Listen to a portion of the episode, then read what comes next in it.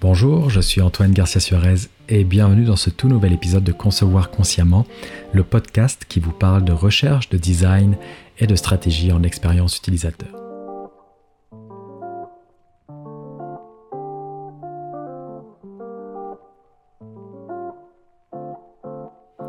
Aujourd'hui, je voulais prendre un peu de temps avec vous pour parler d'une question qui m'est souvent posée par des personnes qui sont soit des jeunes professionnels ou des étudiants qui cherchent un premier emploi en recherche UX ou au contraire des personnes qui, sont, euh, qui ont déjà une expertise ou qui travaillent déjà dans le domaine du UX mais qui veulent tout simplement faire une transition vers la recherche. Et cette question, vous l'avez peut-être deviné, c'est comment est-ce qu'on peut faire pour devenir chercheur UX et quelles sont les qualités qu'on doit avoir pour être un bon chercheur UX.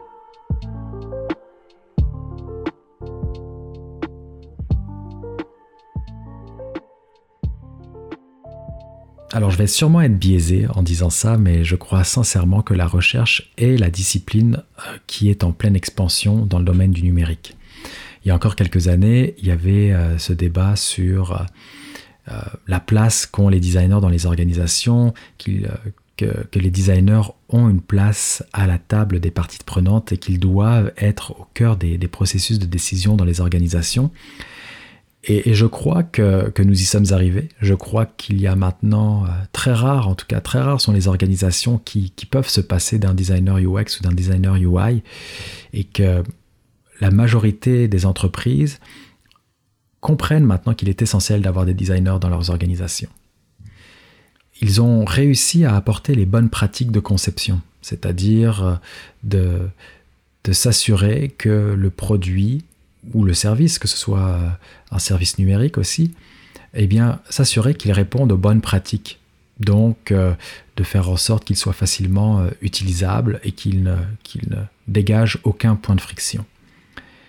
Et malgré ça, je crois qu'il y a toujours cette question sur qui reste en suspens, c'est-à-dire quels sont les besoins des personnes qui utilisent nos produits et nos services, quels sont les contextes et les situations dans lesquels vivent ces personnes, et je crois que ça, ce sont des questions qui s'adressent uniquement à des chercheurs. Je crois que certains designers vont avoir cette sensibilité-là, mais on ne se le cachera pas, il faut, à mon avis, avoir suffisamment de compétences et de temps aussi, du temps consacré à la recherche uniquement. Si quelqu'un euh, vous dit par exemple que vous devez absolument avoir un diplôme pour être un bon chercheur UX, que vous devez vous former dans une école, je suis la preuve vivante que c'est faux. Lorsque j'ai commencé il y a plus de dix ans maintenant dans le domaine du UX, je n'avais aucune formation dans ce milieu-là. J'ai euh, gradué avec une licence, donc un baccalauréat ici au Québec, et une maîtrise ou un master 2 en France en géographie. Et euh, même si maintenant, avec le recul, je vois parfaitement pourquoi j'ai fait ces études-là, euh, ce n'est pas un domaine qui est directement lié au UX et encore moins au design. Et pourtant, euh, me voici. Non, j'ai la chance de pouvoir vivre de, ma passion et je n'étais pas destiné du tout avec ça lorsque je faisais mes études. Donc ne vous laissez pas influencer par ces personnes qui vont essayer de vous, euh, de vous dire qu'il faut, qu'il faut absolument un diplôme pour être un bon chercheur UX. Ce n'est pas vrai. Néanmoins, je crois qu'il faut quand même avoir trois grandes qualités pour être un chercheur UX. La première, c'est évidemment d'avoir cette écoute active. Lorsque vous êtes avec quelqu'un, lorsque vous êtes dans une conversation. Ça veut dire quoi être en écoute active? Ça veut dire être complètement en présence lorsque vous êtes avec une personne. De pouvoir s'approprier ses mots, de pouvoir comprendre la posture qu'elle a avec vous, quelles approches, quelles intonations, d'avoir un intérêt sincère dans la conversation avec le participant ou la participante. L'autre qualité, je crois, qui est essentielle pour un bon chercheur, c'est évidemment cette curiosité. Cette curiosité à essayer de découvrir les problèmes et surtout à essayer de, trouver des solutions à ces problèmes-là. Et enfin, je vous dirais qu'il faut une grande passion pour les comportements humains. Alors c'est très large, qu'est-ce que ça veut dire? Eh bien, ça veut dire d'aller lire et se renseigner sur ce qui se fait en psychologie, en sociologie, qu'est-ce qui se fait en anthropologie et en ethnographie, qui sont des, des, disciplines de sciences humaines, de sciences sociales, qui sont vraiment les bases de ce que nous nous faisons ici dans le numérique. Et sur ces trois critères, sur ces trois qualités, vous allez ensuite par-dessus mettre des couches, euh, des couches d'apprentissage, des couches de méthode, des couches de tactique pour, vous bâtir en tant que chercheur UX. Alors je vous, rassure, c'est euh, peut-être euh, long, mais je connais certaines techniques qui pourraient vous aider à accélérer tout ça. L'avantage aussi avec la recherche UX, c'est que vous n'avez pas forcément besoin d'apprendre les derniers logiciels à la mode. Vous n'avez pas besoin d'apprendre à manipuler Figma, à manipuler Sketch, à comprendre comment fonctionne Adobe XD ou euh, même comment euh, mettre en place un design system. Ce n'est pas les questions, ce ne sont pas les questions que vont se poser les chercheurs. Un simple Google Doc ou un document Word et vous êtes capable de mener une recherche. Bref, euh, je vais vous donner 5, 5 petits conseils que je crois essentiel pour devenir un bon chercheur UX. La première, euh, c'est de lire énormément. N'arrêtez jamais d'étudier. Alors, euh, évidemment, il y a toutes sortes d'informations partout. Commencez peut-être, dépendamment de votre niveau, par euh, des articles de blog qui vont tout simplement vous familiariser avec les bases de la recherche. Si vous avez déjà lu ces articles-là, je vous propose d'aller trouver des livres spécifiques sur la recherche. Et pourquoi je dis des livres spécifiques? C'est que je crois qu'il est important de faire la distinction entre des livres de designers qui parlent de recherche et des livres de chercheurs. Ce que j'entends par là, c'est cette distinction est essentielle parce que dans les livres de chercheurs, vous allez vraiment comprendre plus en détail les raisonnements d'un chercheur. Dans les livres de designers, souvent, ce que je leur reproche, c'est que c'est souvent un exposé de méthode un exposé d'outils, mais c'est pas parce que vous avez le bon marteau que vous êtes un forgeron. C'est pas parce que vous avez lu un article sur les tests d'utilisabilité que vous savez forcément mener une recherche sur les tests d'utilisabilité. Donc moi, je vous invite à trouver certains livres spécifiques sur la recherche. Et enfin, ce que je vous inviterai à lire aussi, ce sont des articles scientifiques.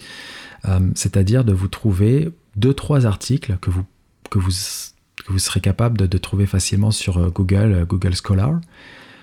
Trouvez-vous euh, deux, trois articles sur un sujet qui vous intéresse et allez lire ces articles-là, parce que vous allez mieux comprendre encore la démarche scientifique qu'il y a derrière cette recherche-là. Ensuite, la deuxième étape, je crois, c'est posez-vous la question, quel chercheur voulez-vous devenir? Il y a tellement d'informations en ligne disponibles maintenant qu'il est très facile de s'éparpiller. Je crois que si vous voulez devenir un bon chercheur, il faut d'abord cibler ce qui vous intéresse, ou en tout cas cibler le type de recherche que vous voudriez mener. Que ce soit du quantitatif ou du qualitatif, évidemment, un chercheur senior ou plus confirmé, on lui demande de savoir tout ça. Mais je crois qu'au début, il y a une certaine force qui est en nous. Soit on est davantage attiré par de la statistique et de la mathématique, soit au contraire on est davantage attiré par les mots et par euh, l'approche euh, qualitative, eh bien moi je vous dirais d'abord de vous spécialiser ou en tout cas de lire davantage sur un de ces thèmes et de vous poser la question qu'est-ce que je veux devenir comme chercheur? Quel type de chercheur, quel type de recherche j'ai envie de mener? Ensuite, lorsque vous avez réussi ces deux étapes, ou en tout cas lorsque vous pensez être confortable avec ces deux étapes-là, choisissez votre premier emploi idéal. Qu'est-ce qui vous attire dans la recherche, mais surtout, pour qui aimeriez-vous travailler?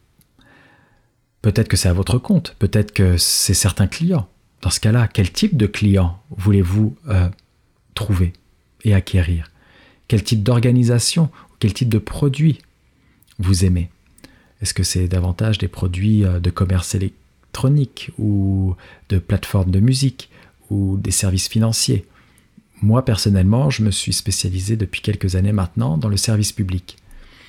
Et en quoi c'est important? C'est que si vous avez déjà une idée précise des produits qui vous intéressent, alors vous allez vraiment plus rapidement lire sur ce produit-là, sur ce domaine-là, et vous allez acquérir une expertise vraiment nichée que vous allez être capable de faire valoir beaucoup plus facilement, plutôt que d'avoir un petit peu de savoir sur plein de choses.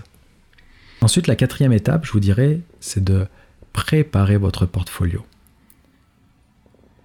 Préparer un portfolio, ça veut dire quoi pour un chercheur? Eh bien, ça veut dire que vous ne trouverez pas de UI.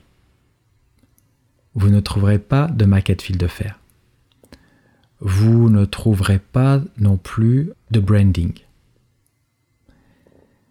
Par contre, ce que vous allez trouver, c'est une manière d'expliquer un problème.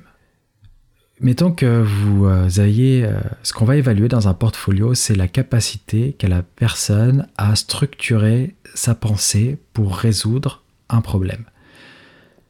Donc ce sera comment elle est partie d'une situation initiale, comment elle a trouvé les enjeux de cette situation-là, quelles questions de recherche elle s'est posée, quelle méthode de recherche elle a choisi pour répondre à cette question, et comment est-ce qu'elle a partagé ses résultats. Soyez honnête sur votre niveau. Et je sais qu'au début, quand on, commence, on n'a pas forcément euh, l'occasion d'avoir des pièces comme ça dans son portfolio. Si ce n'est pas le cas, inventez, inventez-en. Euh, je sais que c'est pas idéal, mais trouvez une situation qui vous semble problématique et établissez un premier, une première activité de recherche euh, fictive. Et lorsque vous avez besoin de tester ou de passer des gens d'entrevue, eh bien, utilisez votre entourage. Lorsque vous allez présenter votre portfolio, ce que va regarder le recruteur, ce ne sera pas forcément que vous avez parlé à votre ami ou à votre mère. Ce qui va l'intéresser, c'est pourquoi vous l'avez fait et comment vous avez trouvé les réponses à vos questions et comment vous avez trouvé ou recruté ces gens-là. C'est ça qui est intéressant et important. Ensuite, le dernier conseil, écrivez pourquoi vous voulez devenir chercheur je crois qu'il y a beaucoup de designers qui connaissent des techniques de recherche. Et c'est tant mieux. Je crois que c'est important pour un designer d'avoir quelques bases sur la recherche. Mais en quoi vos compétences de chercheur vont-elles être différentes de celles d'un designer? Pourquoi vous, vous vous êtes spécialisé en recherche UX Qu'est-ce qui fait que vous préférez maintenant devenir un chercheur plutôt qu'un designer? Ou qu'un stratège, ou qu'un développeur. Ou en tout cas, si vous arrivez à, verbaliser les raisons pour lesquelles vous voulez devenir un chercheur, ce sera beaucoup plus simple pour vous après de vous vendre et d'expliquer, moi je suis devenu un chercheur pour telle raison, telle raison et telle raison. Autrement, vous auriez pu rester tout simplement un designer qui connaît quelques techniques de test et d'entrevue. Ça fait à peu près le tour des conseils que je voulais vous, partager aujourd'hui. Je vous les répète. Premièrement, n'oubliez jamais de lire. Restez attentif à ce qui se passe dans le milieu de la recherche. Posez-vous la question, quel chercheur voulez-vous devenir? Est-ce que vous êtes plutôt attiré par de la mathématique, la statistique? Dans ce cas-là, allez-y avec du quantitatif et spécialisez-vous en quantitatif d'abord. Ou au contraire, vous êtes davantage attiré par le rapport euh, des conversations, par les mots. Et à ce moment-là, aller directement vers le qualitatif. En spécifiant directement euh, votre, votre approche de recherche, vous serez en mesure de vous spécialiser et d'avoir une plus grande valeur ajoutée. Enfin, choisissez votre premier emploi idéal, c'est-à-dire pour quelle compagnie ou quel domaine j'aimerais travailler, qu'est-ce qui se fait dans ce domaine-là, quels problèmes ce domaine-là a-t-il? Et comment moi je peux aider à trouver des réponses à ces problèmes? Préparez votre portfolio, pas d'UI, pas de wireframe, simplement la manière dont vous structurez une pensée pour résoudre un problème. Et enfin, écrivez pourquoi vous voulez devenir chercheur. Si vous êtes un designer ou un étudiant ou une étudiante, qu'est-ce qui vous pousse à devenir un chercheur plutôt qu'un designer? Ça, ce sont des questions qu'on va probablement vous poser prochainement. J'espère que ces 15 dernières minutes vous ont aidé à y voir un petit peu plus clair sur comment on peut faire pour devenir un bon chercheur ou en tout cas comment on peut faire pour débuter en recherche UX. Si vous avez des questions, n'hésitez pas à rejoindre le groupe Facebook privé euh, que j'ai euh, commencé cette année. C'est tout frais, c'est tout neuf, euh, c'est vraiment un espace, je crois, en tout cas j'espère bienveillant, qui va vous aider à, répondre à certaines questions, que vous soyez en recherche d'emploi, que vous essayez de découvrir, d'apprendre ou même d'approfondir vos compétences en recherche UX. N'hésitez pas à aller jeter un, un, œil. Vous le trouverez sur Facebook. Donc Facebook, c'est un groupe qui s'appelle Groupe privé d'Antoine GS et euh, recherche UX. Googlez ça ou écrivez-moi en message et puis je vous répondrai pour vous donner le lien. Alors d'ici là les amis, je vous souhaite euh, un bon mois de janvier et euh, concevez consciemment. À très bientôt.